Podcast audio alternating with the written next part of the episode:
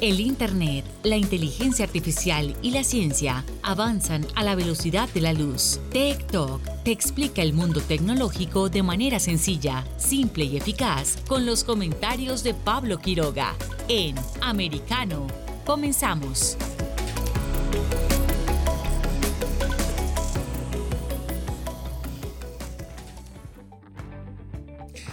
¿Qué tal? ¿Cómo están todos? Bienvenidos una vez más a nuestro programa TikTok aquí por Americano. Soy Pablo Quiroga y hoy tenemos un programa Bien interesante, 60 minutos. Wow, pasan volando a veces los 60 minutos. Muchos podrían pensar que es wow, eh, un tiempo acotado, pero la verdad es que, o muy largo, y la verdad que eh, no, pasa volando rápidamente con todo lo que tenemos y hemos preparado para ustedes. Así que muchísimas gracias porque se están conectando nuevamente a través de Americano Media. La verdad que es un día bastante especial. Ya pasamos eh, la mitad de la semana y por cierto, hoy es 1. ¡Wow! 1 de septiembre comienza. Se nos va el verano. lloremos, lloremos. Somos muchos los que no queremos eh, que se nos vaya el verano, porque la verdad es que eh, a mí me encanta el sol, me encanta el calor. No quiero frío, no quiero lluvia, no quiero nieve. Pero bueno, son cosas que pasan. Tenemos un programa bien interesante en las redes sociales. Eh, vamos a estar revisando qué es lo que ustedes están conversando. Y si yo les mencionaba el tema del 1 de septiembre, es justamente por eso, porque muchos eh, ya lo están conversando a través de las redes sociales. Eh, también en nuestros bloques de conversación va a estar bien interesante, informativo y también polémico. Vamos a estar abordando lo que pasa con una qué pasaría en una eventual guerra espacial. ¿Estamos preparados o no para esto?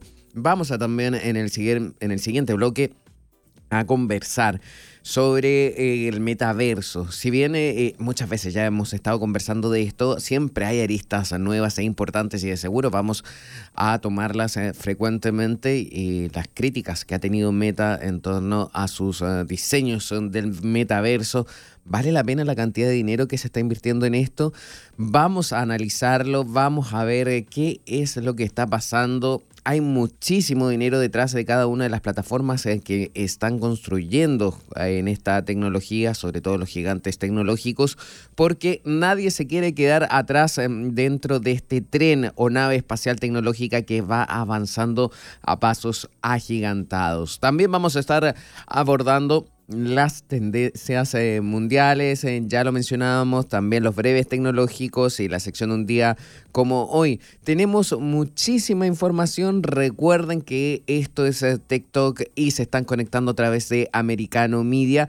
Recuerden bajar también la aplicación, lo pueden hacer desde cualquier teléfono móvil que tenga Android o también iOS. iOS es por supuesto el dispositivo de iPhone, ahí ustedes lo pueden bajar y nos pueden encontrar. Ahí tenemos eh, nuestra aplicación de distintas eh, opciones. Por ejemplo, pueden escucharnos en vivo como lo estamos haciendo ahora nuestro programa. También pueden escuchar en el caso de TikTok el programa anterior en la sección de podcast. Así es. Así que comencemos ya. Es tiempo de iniciar la primera sección, así que nos vamos con las eh, tendencias mundiales.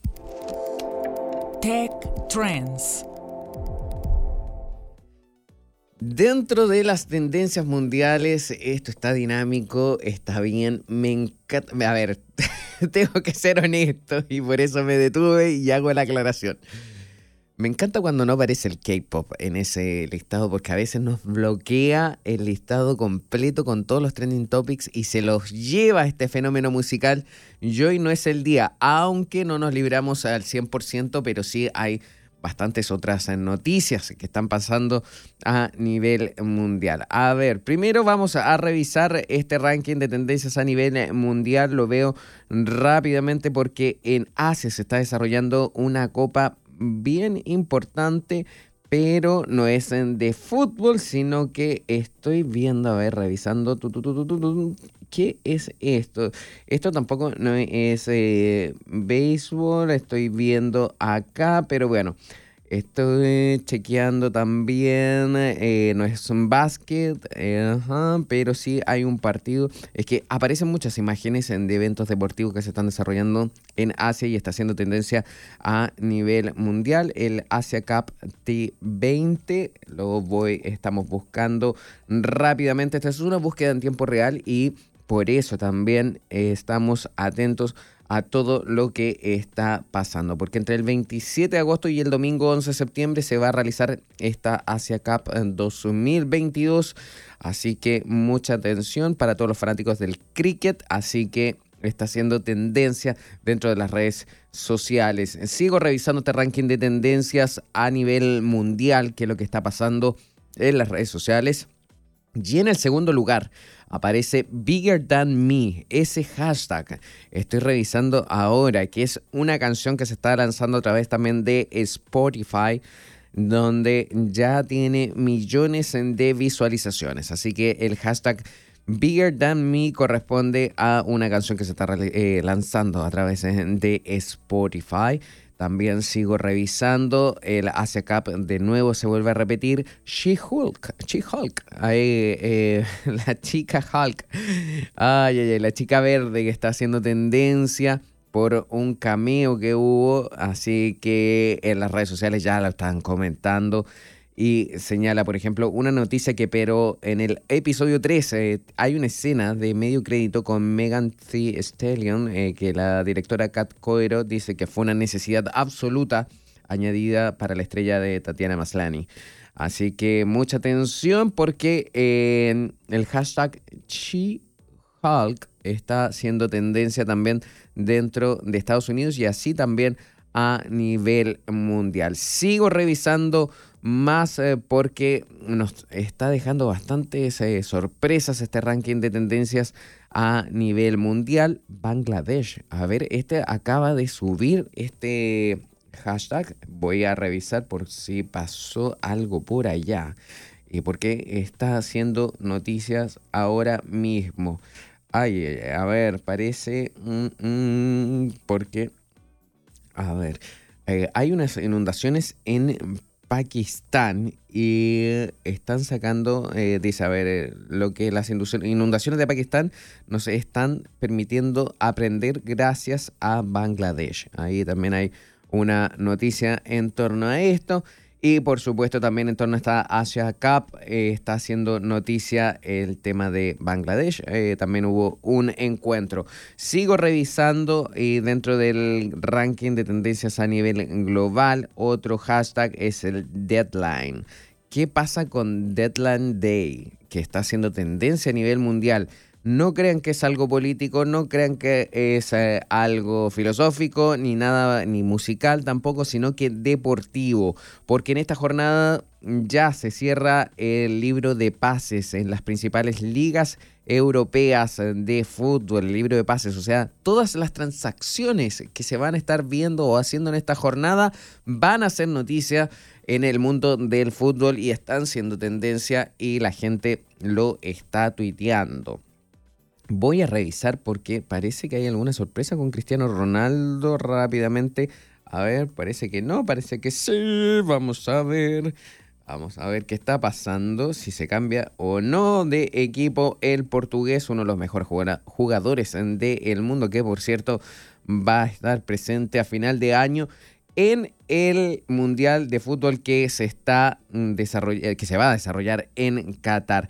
Y no, no se va a mover. Cristiano Ronaldo sigue en el Manchester United eh, por otra temporada más y ya lo confirmó también el entrenador de los eh, Diablos Rojos. Así que está haciendo tendencia el hashtag a nivel mundial. Deadline Day, que es cuando se cierra ya el libro de pases. Sigo revisando más porque, ojo, aquí apareció un hashtag que tiene 2.430.000 tweets que pertenece al K-Pop y es justamente por Jan Cook. Así que, wow, a mí me sorprende esa cantidad de tweets y es que el fenómeno musical del momento se lo lleva siempre todo. Sigo revisando más también tendencias y veo, por ejemplo, septiembre con S. a ver, septiembre con S. Eh, sí, septiembre con S está siendo tendencia a nivel eh, mundial. Wow, interesante hashtag septiembre con S. Sigo revisando más. Es que hay muchísimas noticias en esta jornada. Vamos dentro de Estados Unidos. Eh, por ejemplo, en primer lugar está Ginny Thomas eh, con 72.500 tweets. También She-Hulk. También Halo.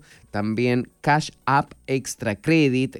We Cry Together. También está haciendo tendencia a nivel nacional. Clarence Thomas con 27.000 tweets también está haciendo tendencias eh, dentro de Estados Unidos.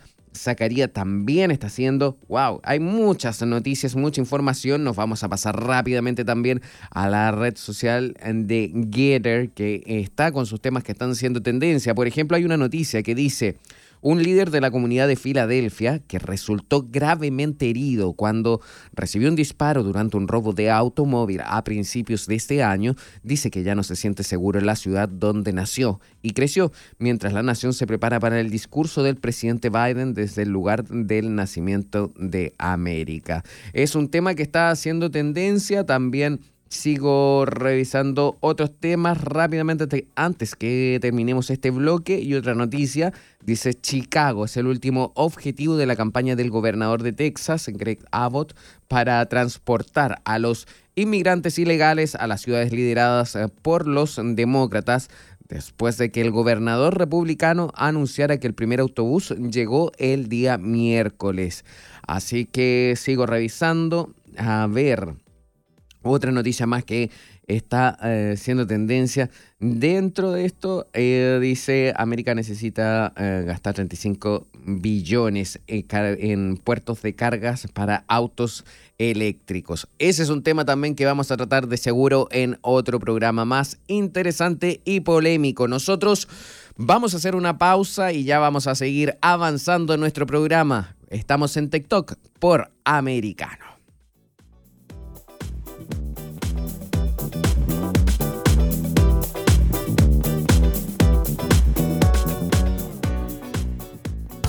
En breve regresamos con más tecnología, internet, inteligencia artificial y lo último en ciencia en la voz de Pablo Quiroga en Tech Talk por Americano.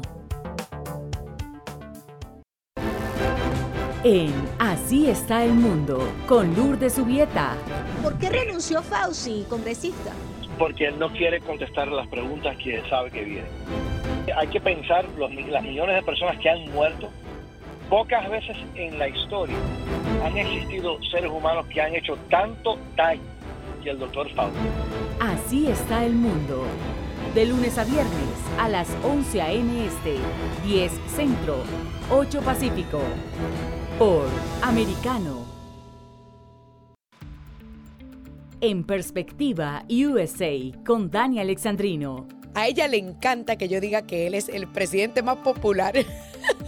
Está mi amiga Natalia Medina, directora de comunicaciones del Partido Republicano en la Florida. Nosotros los conservadores sabemos que a ellos les, les gusta contar cuentos, les gusta contar historias, ¿no? Les gusta maquillar. Ellos maquillan mucho, muchísimo los números y piensan que aquí nada está pasando, que está todo muy bien, eh, o sea, la economía va perfecta para ellos, ¿no? Entonces, ellos simplemente lo que quieren es, es pintar y están, como se dice, haciendo sus, sus cortinas de humo, pero yo creo que ya las cortinas se, se les están agotando. Por Americano, de lunes a viernes, a las 8 pm este, 7 Centro, 5 Pacífico.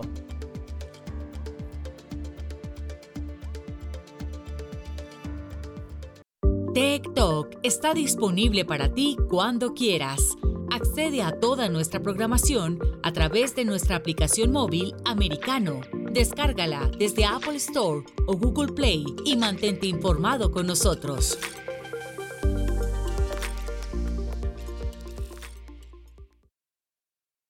Donde están los hechos, somos americano. Hashtag La Verdad en Americano. Estamos de vuelta con Tech Talk junto a Pablo Quiroga en vivo por Americano. Tech Talks. En este bloque vamos a dejar de soñar y traeremos el futuro al presente. Durante las últimas semanas hemos eh, tenido noticias relacionadas al espacio. Los avances en esta materia están siendo astronómicos. Estamos mm, desarrollando telescopios espaciales mm, de gran alcance, por ejemplo, que permiten descubrir una infinidad de cosas. Y en eso eh, yo creo que estamos todos mm, bien claros. Logramos hacer también lanzamientos de cohetes espaciales con tripulaciones de forma más frecuente. Ya vemos cómo va evolucionando también este tipo de industria.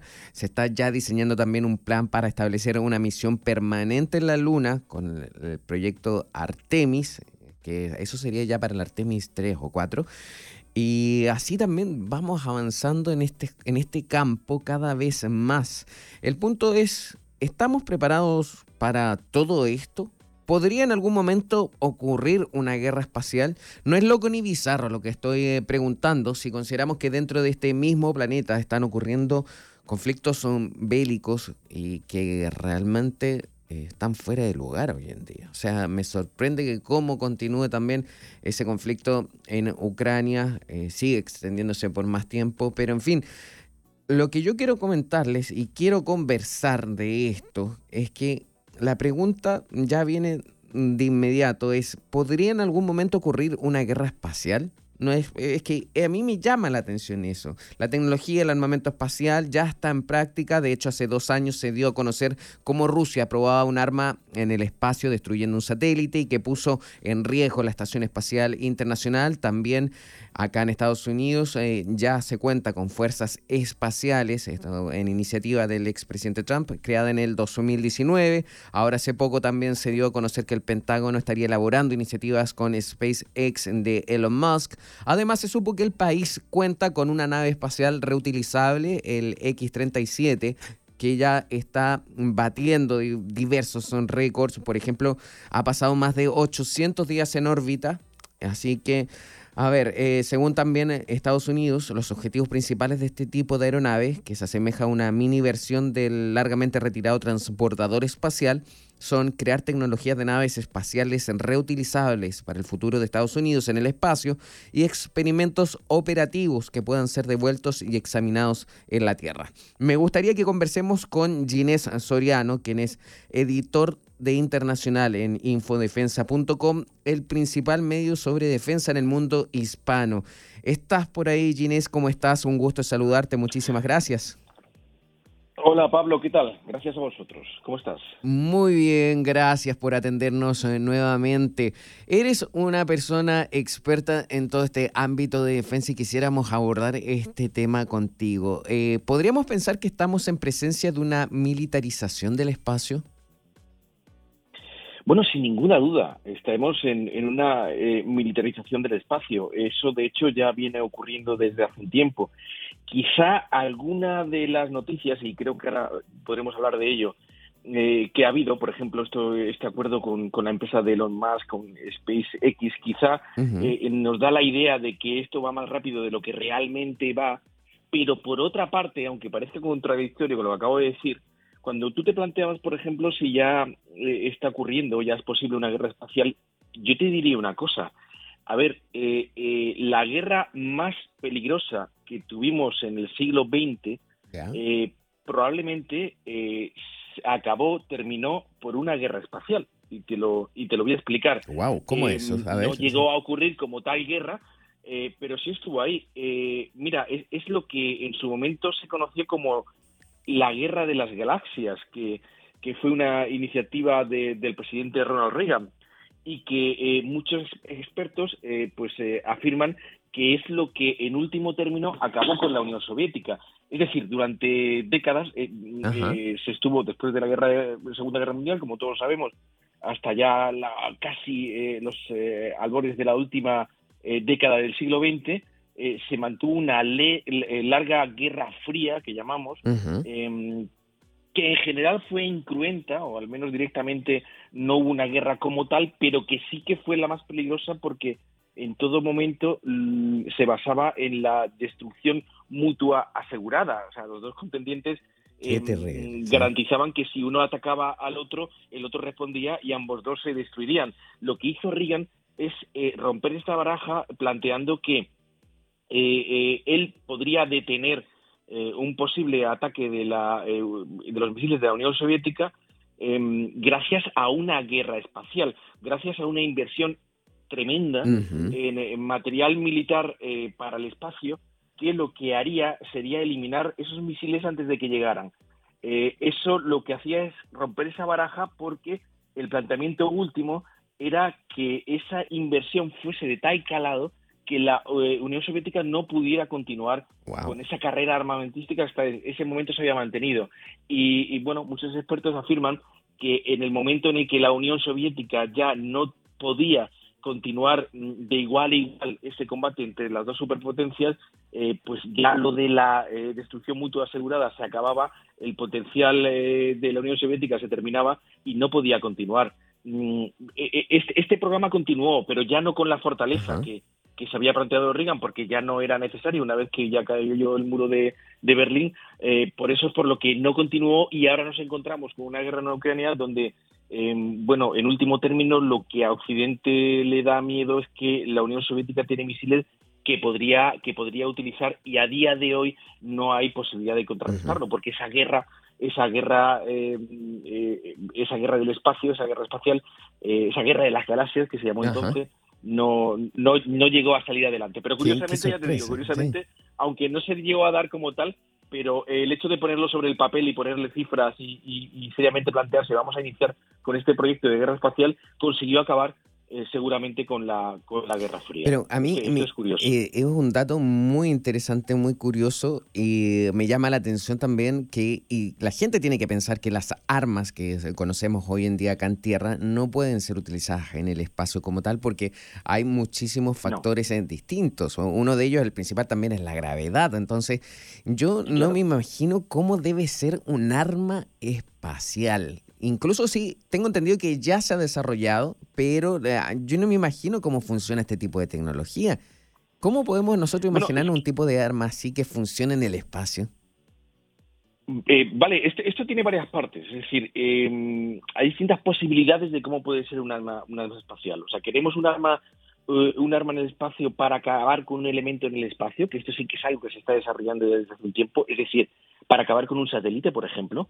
Eh, hay una utilización militar eh, del espacio desde el primer momento que comenzó la carrera espacial. Esa utilización está sobre todo con lo que tiene que ver con la vigilancia. Sea, los satélites se lanzan y los satélites lo que hacen es vigilar la Tierra Sí. y eso tiene un componente razón. militar importantísimo.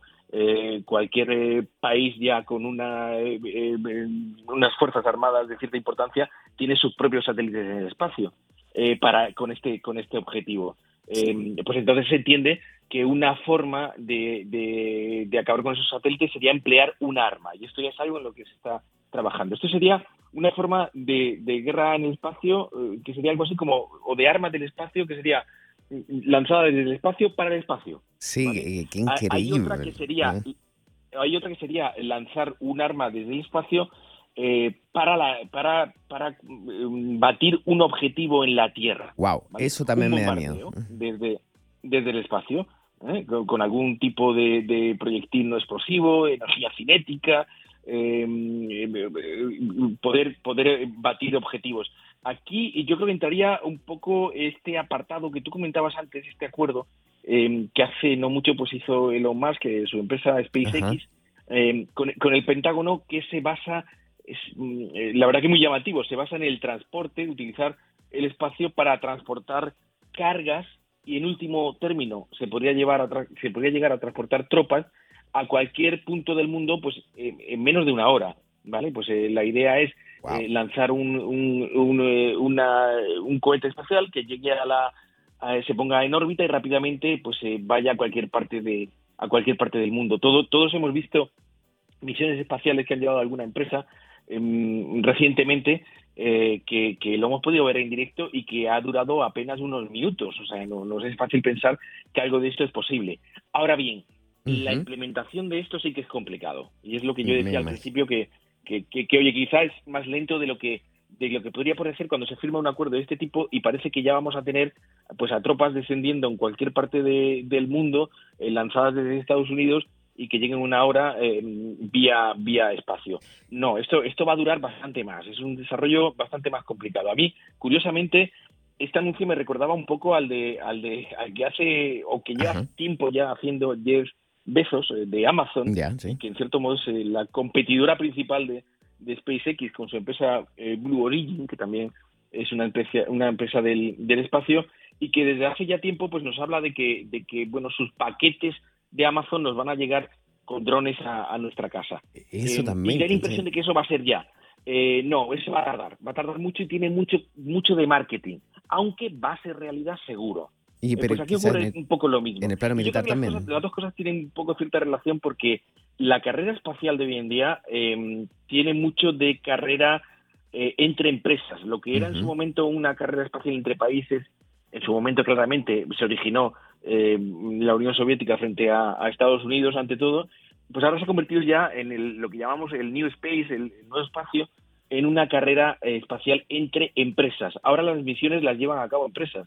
Puede estar Wow, la NASA detrás, en el caso de Estados Unidos, pero eh, bueno, Hay tiene que- una empresa que, que, eh, son las empresas las que realmente lo están llevando y, y- y un poco tiene que ver con esto. Con Sí. las empresas, lógicamente, hay un apunte comercial importante, ¿vale? Y decir, mira, nosotros somos capaces de hacer esto. y- Pero, pero existe, yo creo que- disculpa, existen sí, proyectos y, Es y que van hacia adelante. me llama mucho la atención porque también yo creo que hay que tener en consideración que siempre la tecnología militar es muy avanzada y es más avanzada a tal punto que ni siquiera nosotros la estamos conociendo porque la mantienen bajo siete llaves con muchos secretos Sí. y, y obviamente eh, debe haber algo que esté ya desarrollado.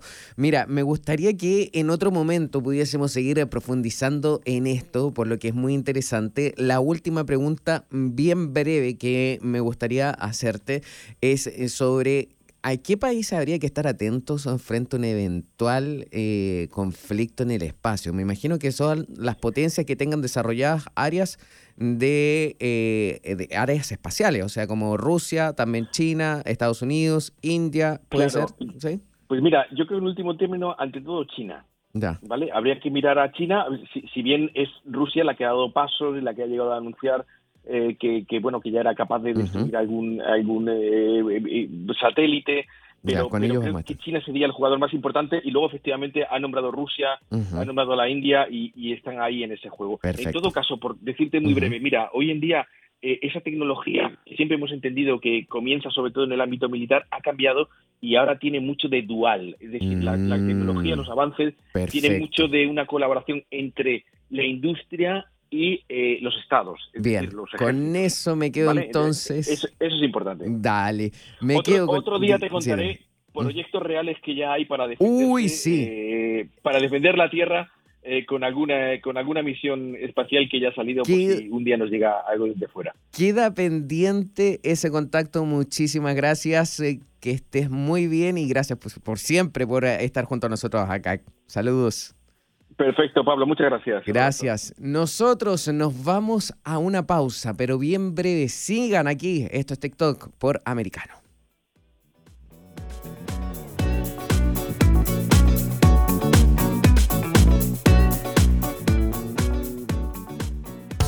En breve regresamos con más tecnología, internet, inteligencia artificial y lo último en ciencia en la voz de Pablo Quiroga en Tech Talk por Americano. Una mirada global de la influencia de Medio Oriente en el mundo occidental, junto a Hannah Beris, cada sábado en Israel hoy, 2 p.m. Este, 1 Centro, 12 Pacífico, por Americano. Los avances científicos y tecnológicos relevantes, Internet, redes sociales y el mundo de los videojuegos en Tech Talk con Pablo Quiroga. Conéctate de lunes a viernes, 2 p.m. Este, 1 Centro, 11 Pacífico, en vivo por Americano.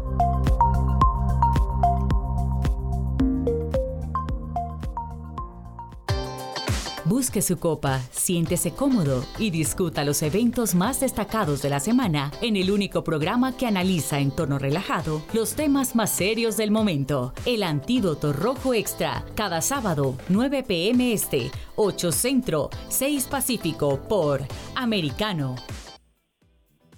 Isabel Cuervo y su equipo indagan y rastrean los hechos para ofrecer una mirada profunda a las noticias, sus causas y consecuencias. Periodismo de investigación. Cada sábado, 7 p.m. Este, 6 Centro, 4 Pacífico, por Americano. Los hechos relevantes que ocurren en Estados Unidos, analizados con la característica frontalidad de Dania Alexandrino y sus invitados. Perspectiva USA. Conéctate de lunes a viernes, 8 p.m. Este, 7 Centro, 5 Pacífico. En vivo por Americano. Infórmate con Lucía Navarro de los temas importantes del día que impactan tu vida. Conoce el contexto de los hechos con el análisis de especialistas. Únete a Actualidad Noticiosa de lunes a viernes a partir de las 10 pm este 9 Centro 7 Pacífico por Americano. Vive en la verdad. Somos americano. El análisis de la actualidad política de los países del sur de Latinoamérica y sus consecuencias en el continente, junto a Marcelo López Macía, de lunes a viernes, 10 a.m. Este, 9 Centro, 7 Pacífico, por Americano. Donde están los hechos, somos Americano. Estamos de vuelta con Tech Talk junto a Pablo Quiroga en vivo por Americano. Tech Talks. Estamos de regreso y volvemos a retomar uno de los temas eh, principales del último tiempo en torno a la tecnología y me refiero al metaverso. ¿Por qué les digo esto? Porque cada vez van apareciendo nuevas aristas en torno a este proyecto, ya sean positivas o negativas, da igual, pero van apareciendo y es que esta vendría a ser una nueva forma que, o que va a revolucionar eh, todo lo que es Internet o como lo conocemos hoy en día las comunicaciones. Va a ser un mundo virtual, ya lo sabemos, pero hemos visto cómo en los últimos días, en las últimas semanas, también Meta se ha llenado de críticas en torno a esto. Y una de esas, eh, salió hace muy pocos días atrás, es por los eh, diseños de los avatares que estaba presentando Mark Zuckerberg que realmente decepcionaron. A mí me llamó la atención y yo dije, wow, tanto dinero se está invirtiendo para esto, es tan complejo este mundo, es tan complejo la tecnología por otro lado, también no podemos olvidar el tema de las regulaciones. Se están construyendo muchísimas plataformas del metaverso a nivel mundial, no tan solo un país, no tan solo un gigante tecnológico, sino que son varias las iniciativas, lo cual es bueno. Pero, ¿quién va a regular este mundo en el cual se supone que está destinado a que nosotros vivamos de forma virtual ahí? Hay muchísimas interrogantes, hay bastante que conversar en torno a esto y me gustaría que invitásemos a conversar eh, sobre el metaverso a Carlos Matz, quien es artista y tecnólogo con una carrera de 18 años, es fundador también CEO y diseñador de ICA, una empresa de inteligencia artificial para el metaverso. ¿Cómo estás, Carlos? Muchas gracias por estar junto a nosotros. Hola, Pablo. ¿Qué Qué bueno saludarte de nuevo. Sí, muchísimas gracias. Gracias a ti. Mira, me gustaría que conversáramos eh, sobre el tema del metaverso, porque lo entendemos como una evolución del Internet, pero ¿en cuánto tiempo más vamos a ver lo que realmente se promete del metaverso? Ya estamos en el metaverso ahorita. Lo que sucede es que en esta década vamos a estar viendo la transición del Internet Web 2.0 que tenemos, que accedemos con nuestras pantallas, con nuestros celulares, tablets, computadoras, a interfaces inmersivas, volumétricas, conversacionales, eh, inmersivas siendo la palabra clave aquí, porque vamos a estar interactuando con estos datos a través de lentes de realidad virtual y lentes de realidad aumentada. Entonces, durante esta década vamos a ver toda esta transición durante los próximos 18 meses vamos a estar viendo cosas súper interesantes en cuanto a hardware y software. Apple va a lanzar su, su, eh, su lente de realidad virtual mixta con realidad aumentada en los próximos 18 meses. Entonces, va a ser... Sí, claro que sí, esos son los rumores a voces, básicamente. Y va a ser una nueva, una nueva categoría de productos. Lo que señalas también es muy interesante esto de los plazos, porque ¿qué es lo que está pasando entonces con Meta, que va presentando también sus avances, pero al final también se está llenando de críticas, sobre todo por el diseño de los avatares? Llama la atención, ¿no? Sí, claro que sí. Bueno, lastimosamente Meta o Facebook no tiene el goodwill de la gente y con justa razón, porque ¿Por básicamente nos han quitado la privacidad digital que con, la que gozábamos en el web 2 en el web 1.0 eh, ha ayudado a la desinformación eh, que ha generado genocidios ha, eh, ha hecho que la salud mental especialmente de em, adolescentes se mm. haya deteriorado y entonces no tienen un track record tan bueno en cuanto al a, la bienestar de la humanidad en general y lastimosamente tienen el control de por lo menos 3 billones de personas a diario con Facebook, Meta, con Facebook, Instagram y WhatsApp. Entonces, casi la mitad de la población mundial está conectado a, estas plataformas que nos han demostrado una y otra vez que no son de confiar. Em, y ahora, básicamente, Mark Zuckerberg ha secuestrado el término meta de metaverso y ahora o sea, es genial que lo haya hecho, pero lastimosamente eh, no nos gusta que nos relacionen como industria a Facebook, básicamente. Entonces, por eso digo que el término ha sido secuestrado. Y, em, y eso hace que, o sea, le tengamos menos aprecio a la marca. O sea, que sí, power. Más odia ahí. Exactamente, exactamente. Entonces, sí, se, se, merecen, se merecen toda la crítica. Ahora, todo esto para decir que tengo que ser tengo que ser real aquí. Si no hubiera sido porque Facebook no compró, porque Facebook compró Oculus en el 2014, creo que fue por 2.1 billones de dólares, no tuviéramos un avance tan grande en cuanto a aparatos de realidad virtual para los consumidores como los tenemos ahorita. Entonces sí han hecho un montón de cosas malas, pero si no hubiera sido por ellos, invirtiendo tanto en, esa tecnología, no estuviéramos donde estamos ahora. Estás eh, mencionando muchísimas cosas importantes en esta última respuesta. Voy a ir eh, paso a paso por una porque me llama la atención un poco eh, en esto de la confianza que señalas tú. Porque ¿cómo entonces vamos a poner nuestras vidas en un sistema o en una plataforma? Ya da igual en cuál de todas las que se están construyendo, si no existen regulaciones ¿quién va a crear las regulaciones para el metaverso? Donde un lugar donde vamos a vivir así como vivimos ahora en, en el mundo real, pero inmersivo. ¿Cómo lo vamos a hacer? ¿Quién va a regular esto? ¿Quién va a dictar las leyes? ¿Quién va a decir que es verdad y que es mentira? Muy buena pregunta. A ver, pensemos acerca del metaverso de la misma forma que pensamos acerca del Internet. Cuando el Internet estaba comenzando a ser más popular allá por, por, los noventas, eh, sabíamos que iba a cambiar completamente la forma que íbamos a no solo hacer negocios, sino que interactuar en nuestra vida diaria. Y eh, hay regulaciones que tenemos que tener un poquito de... Eh, tenemos que estar muy atentos que las regulaciones no ahorquen innovación.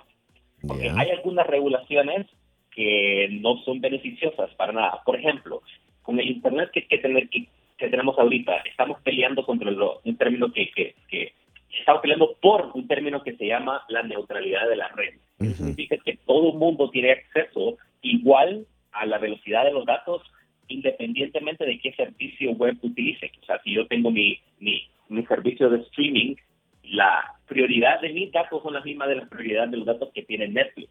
¿Correcto? Así se crearon todas estas empresas enormes que existen ahorita, Google, Netflix, Twitter, ellas, todas ellas nacieron en una era de neutralidad de la red. Ahora, eso se está erosionando. Exacto, ahora las, las, correcto, las empresas están pagando para tener prioridad de, de, de, velocidad de datos para sus usuarios y eso ahorca innovación. Si yo quiero competir contra estas eh, empresas, no voy a poder porque básicamente mi página o mi servicio va a ser mucho más lento que el de ellos.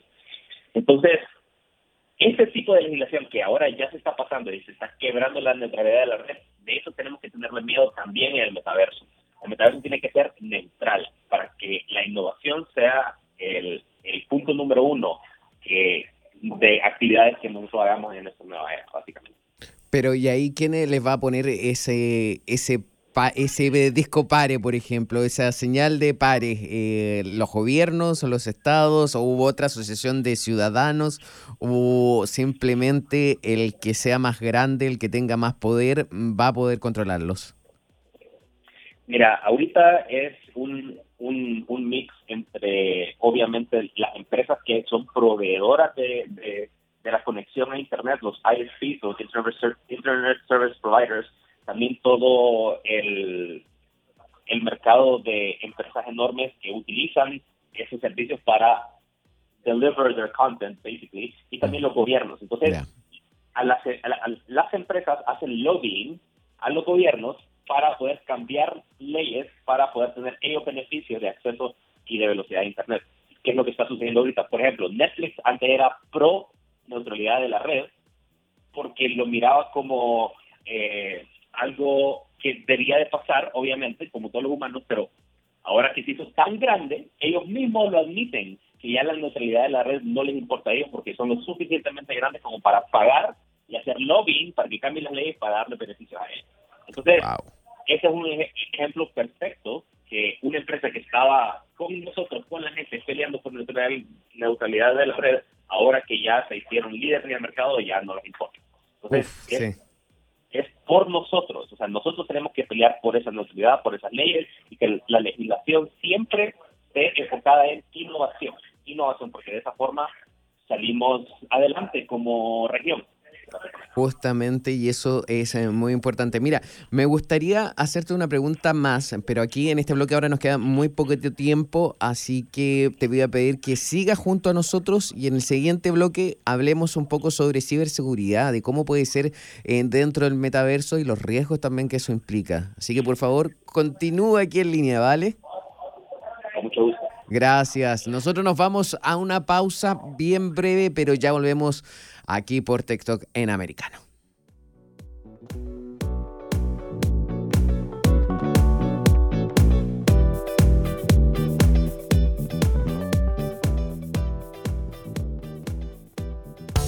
En breve regresamos con más tecnología, internet, inteligencia artificial y lo último en ciencia en la voz de Pablo Quiroga en Tech Talk por Americano. En Iberoamérica hoy con Eugenio de Medina.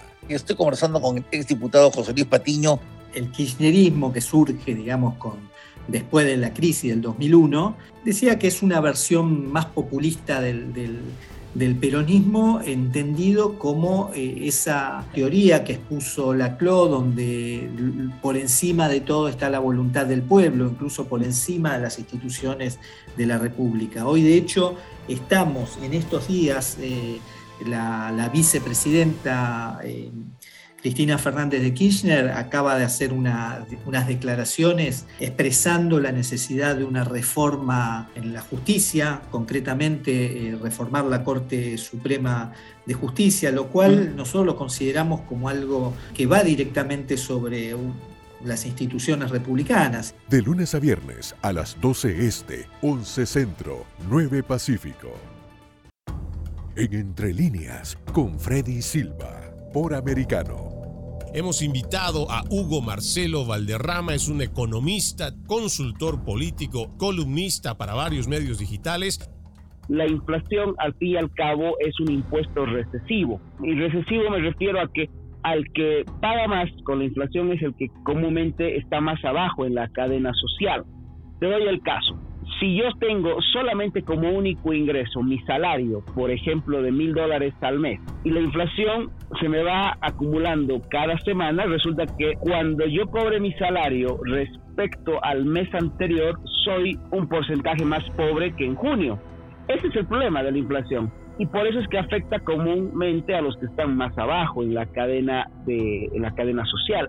Entre líneas, de lunes a viernes a las 7 pm este, 6 centro, 4 pacífico.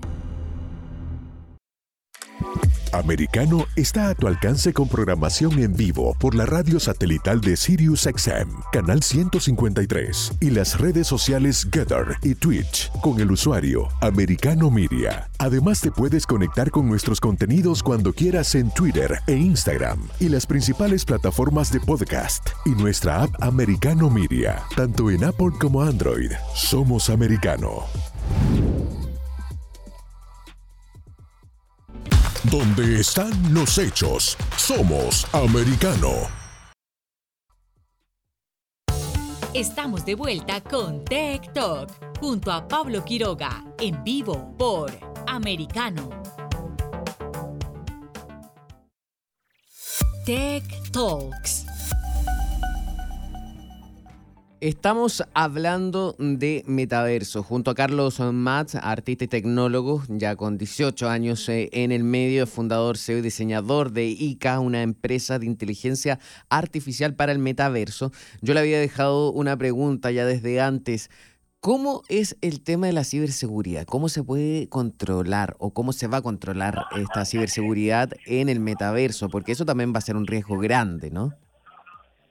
100% va a ser un riesgo exponencial, más ahora que vamos a defender muchísimo más de nuestras identidades digitales, mucho más de, lo que defendemos ahora. Ahora vamos a no solo tener perfiles, pero vamos a tener avatares en esta nueva era del metaverso de interfaces inmersivas, por lo tanto la ciberseguridad es muchísimo más importante en, estos tiempos. Eh, también va a haber un montón de ataques de phishing, ataques DDoS, que son Distributed Denial of Service Attacks.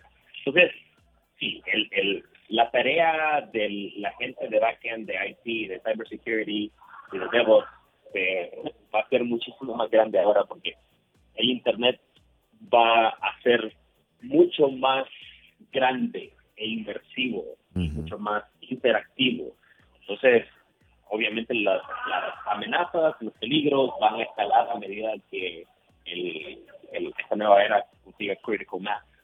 Entonces, eh, sí, eh, y, lo, lo, que está sucediendo también ahora es que obviamente tenemos inscripción, sí, pero eventualmente eh, esta, hay una, no solo una nueva era de Internet van a ser, sino que no una nueva era de computación, quantum computing. Entonces, Qué interesante. quantum computing sí, quantum computing ahorita está naciendo.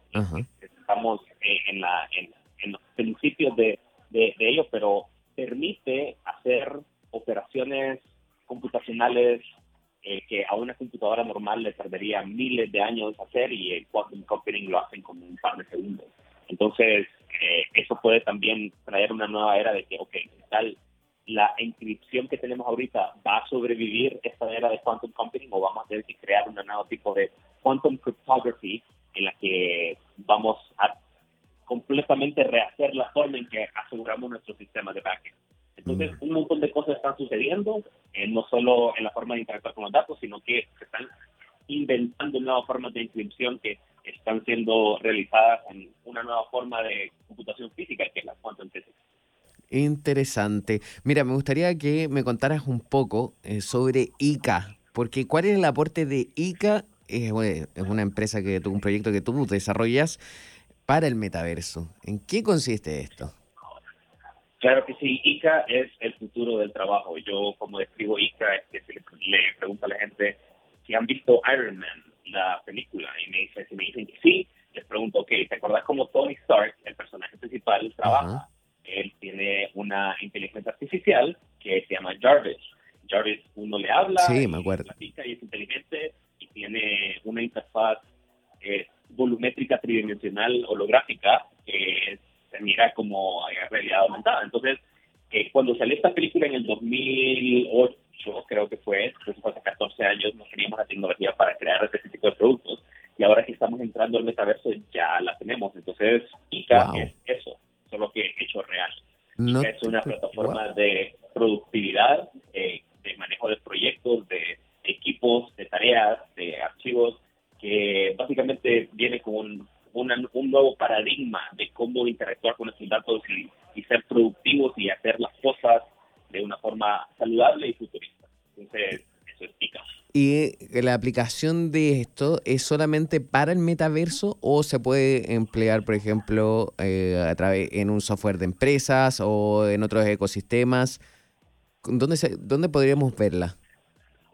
Claro que sí. ICA eh, es una plataforma que sirve como un puente hacia el metaverso, lo que significa que está en ambas generaciones. Está en la generación de devices que tenemos hoy, lo puedes utilizar con tu tablet, con tu computadora, con tu teléfono, con tu Mac, con tu PC, eh, pero ya estamos listos para las interfaces, para los devices nuevos que vamos a transicionar en esta era, para los lentes de realidad virtual y de realidad aumentada. O sea que somos, estamos listos para esta generación, eh, pero estamos siendo como un puente para prepararte cómo va a ser el trabajo unos 7, 10 años y estamos creándolo, somos el futuro del trabajo. Entonces sí, eh, funciona para tus devices de hoy y tenemos un waitlist ya abierto para esta, esta tecnología futurista y lo se puede suscribir en ica.ai, ica.ai.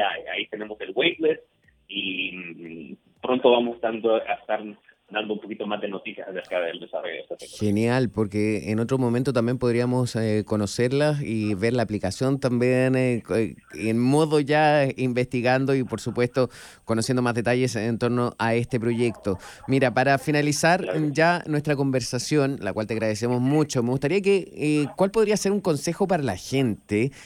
A que no le tenga miedo al metaverso? ¿Cómo los incentivamos a que se aventuren a conocer de esta nueva tecnología que ya está presente? Sí, la forma en que yo eh, le digo a la gente como, esta nueva habla es de la misma forma como cuando comenzaron a salir las páginas web, que de repente no teníamos página web y en un, de un momento a otro era necesario tener una página web. Por lo tanto, tuvimos que ya sea contratar a alguien para que nos creara una página web o ya había un servicio que uno se podía hacer su propia página web. Entonces uno la, la tenía que hacer y después nacieron las redes sociales. Ahora uno tenía que tener su página de High Five o su página de Facebook o de MySpace, y después de Instagram, ahora de TikTok. Entonces, ahora con el metaverso va a ser lo mismo. Se van a crear nuevos servicios, nuevos Buena relación. que van a ser nativos, nativos del metaverso y entre más rápido nos empapemos y estemos inmersos en nuestra era mejor porque de otra forma nos puede agarrar desprevenidos y podemos ser el nuevo Kodak o el nuevo. Nokia que se quedaron en el camino de la revolución de, de fotografía digital y de internet móvil. Entonces, Perfecto. esa es mi recomendación. Entre más rápido lo hagan, mejor. Muchísimas gracias por este contacto, un abrazo grande y nos estamos viendo por algún lugar del mundo.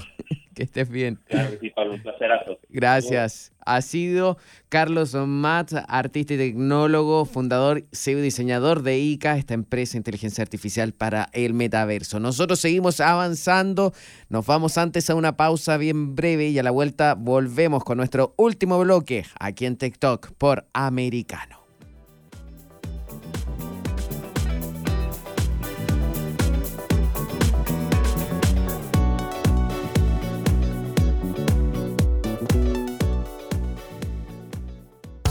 En breve regresamos con más tecnología, internet, inteligencia artificial y lo último en ciencia en la voz de Pablo Quiroga en Tech Talk por Americano. Donde están los hechos, somos americano. Somos americano. Patriots, Americano media is absolutely annihilating George Soros's once conservative Radio Mambi. Their whole morning lineup is coming over to Americano. Hispanic voters are coming to MAGA in droves, and Americano is a huge, major part of that. Keep crushing, keep winning, MAGA.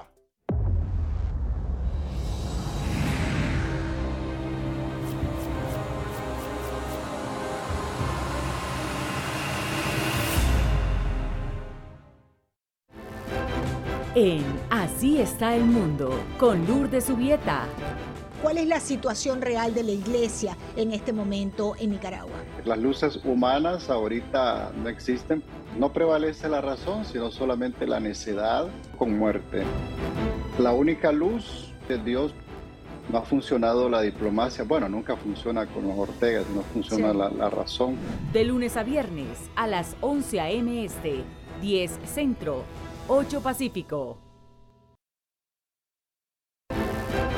en Así está el mundo con Lourdes Subieta. ¿Por qué renunció Fauci, congresista? Porque él no quiere contestar las preguntas que sabe que vienen. Hay que pensar los, las millones de personas que han muerto. Pocas veces en la historia han existido seres humanos que han hecho tanto daño que el doctor Fauci. Así está el mundo. De lunes a viernes a las 11 a.m. Este, 10 Centro, 8 Pacífico. Por Americano. Donde están los hechos, somos americano. Somos americano. Estamos de vuelta con Tech Talk junto a Pablo Quiroga en vivo por Americano. Breves tecnológicos. Dentro de los breves tecnológicos hay varias noticias eh, que hemos estado seleccionando para ustedes. Eso sí, antes de seguir con todo ese orden de noticias, me acaba de llegar un video viral. Este video viral no es por un hecho puntual de acá de Estados Unidos, sino que es algo que ocurrió en Chile y me gustaría hablarlo brevemente porque la verdad que me parece terrible y ojalá que no se pueda seguir viralizando más. Y lo hablamos porque es algo viral y también algo político. Resulta que en la tarde de este jueves, el hermano del presidente de la República, que se llama el hermano, se llama Simón Boric, eh, fue agredido en las inmediaciones de la Casa Central de la principal universidad del país. Así que este video está siendo viralizado de cómo están agrediendo un grupo de manifestantes al hermano del presidente. A mí me parece una agresión totalmente cobarde, brutal y que fuera de lugar. Podemos compartir o no el pensamiento del gobierno que esté, cual sea cual sea, pero una es el respeto. Y cuando se utiliza la violencia como validador de métodos, yo creo que ahí como sociedad estamos muy mal. Así que el llamado, y me sorprendió y por eso también quería comentarlo, porque es un video que se está viralizando rápidamente e incluso está siendo trending topic a nivel mundial y estoy revisando también ahora ahí. Así que ese fue el primer breve y en el segundo ya que también tenemos en esta jornada hay que tener mucho mucha atención con el tema de la desinformación y también con el gobierno, en este caso acá en Estados Unidos, porque un informe reciente de la Comisión de Mejores Prácticas y Salvaguardias de Desinformación del Consejo Asesor de Seguridad Nacional afirma que si bien no hay necesidad de una junta de gobernanza de desinformación separada, el departamento debe ser capaz de abordar las corrientes de amenazas de desinformación que pueden socavar la seguridad de la nación. ¿Pareciera lógico lo que dije? Sí, pero el problema viene después, con los detalles. A ver, en el informe se proporciona una definición amplia de desinformación. Describe cómo el DHS detecta y mitiga esta desinformación. También se considera que la difusión intencional de información genuina con la intención de causar daño es una forma de desinformación e utiliza el, movimiento de información privada y personal a la esfera pública. Como ejemplo de este tipo de desinformación, lo escriben tan enredado todas a veces, o sea, lo de las leyes es terrible. El informe describe cómo varias agencias del gobierno de Estados Unidos, y aquí viene también importante, que caen dentro del ámbito del DHS, incluida la Oficina de Inteligencia y Análisis, la Agencia Federal de Gestión de Emergencias y Aduanas y Protección Fronteriza, controlan mensajes en línea, foros y redes sociales para identificar desinformación, rumores y actitud. También señala que la Agencia de Ciberseguridad y Seguridad de la Infraestructura, que también es competencia del DHS, señala campañas de desinformación que utilizan las redes sociales a las empresas de redes sociales para cualquier acción que esas empresas vean que sea apta a tomar. En la sección recomendaciones del informe, el sub comité insiste en que el trabajo del DHS sobre desinformación es crítico y que el DHS necesita la capacidad de identificar, analizar y cuando sea necesario abordar cierta información incorrecta. ¡Wow!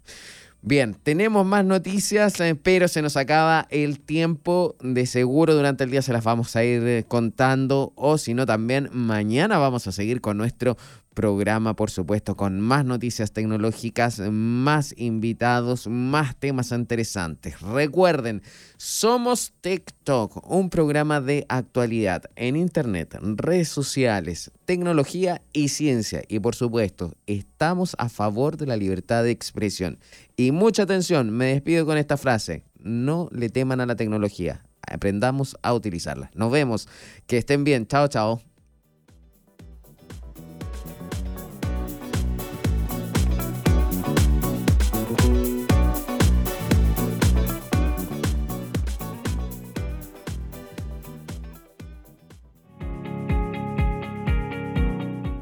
Talk y Soberproy. Conéctate con nosotros de lunes a viernes a las 2 p.m. Este, 1 Centro, 11 Pacífico, por Americano.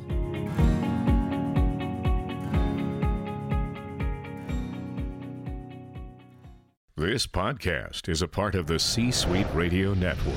For more top business podcasts, visit c-suiteradio.com.